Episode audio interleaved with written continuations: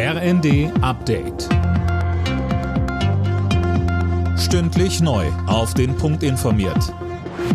Ich bin Dirk Jostes. Guten Tag.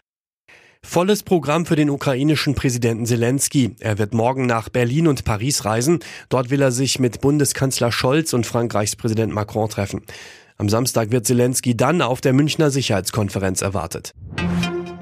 Die USA stehen unter Schock. Während der großen Parade zum Super Bowl-Sieg der Kansas City Chiefs sind Schüsse gefallen.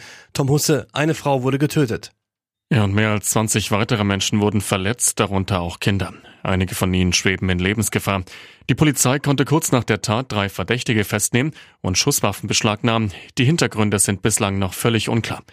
Hunderttausende Menschen hatten in Kansas City gefeiert, die Straßen waren voll. US-Präsident Biden zeigte sich schockiert über den Angriff. Er rief einmal mehr dazu auf, die Waffengesetze in den USA endlich zu verschärfen. Mehrere Bundesländer wollen Inhaftierte entlassen, wenn im April das neue Cannabis-Gesetz in Kraft tritt. Das schreibt die Bild-Zeitung. Philipp Rösler mit den Einzelheiten. Hintergrund ist, dass eine Haftstrafe dann in vielen Fällen unzulässig wäre. Und zwar, wenn es um eine Verurteilung wegen Besitzes oder Handels mit Cannabis von maximal 25 Gramm geht. Ist das der Fall, müssten die Gefangenen aus der Haft entlassen werden. Außerdem kommt auf die Staatsanwaltschaften noch mehr Arbeit zu. Sie müssen nämlich auch prüfen, ob tausende schon laufende Verfahren eingestellt werden. In Berlin startet heute das wichtigste Filmfestival Deutschlands, die Berlinale. Insgesamt werden bis Sonntag kommender Woche über 230 Filme aus 80 Ländern gezeigt.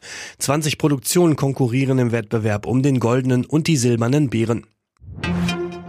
Warnwesten für Erwachsene und Kinder sind oft mangelhaft. Bei einem ADAC-Test sind fünf von 14 Warnwesten durchgefallen.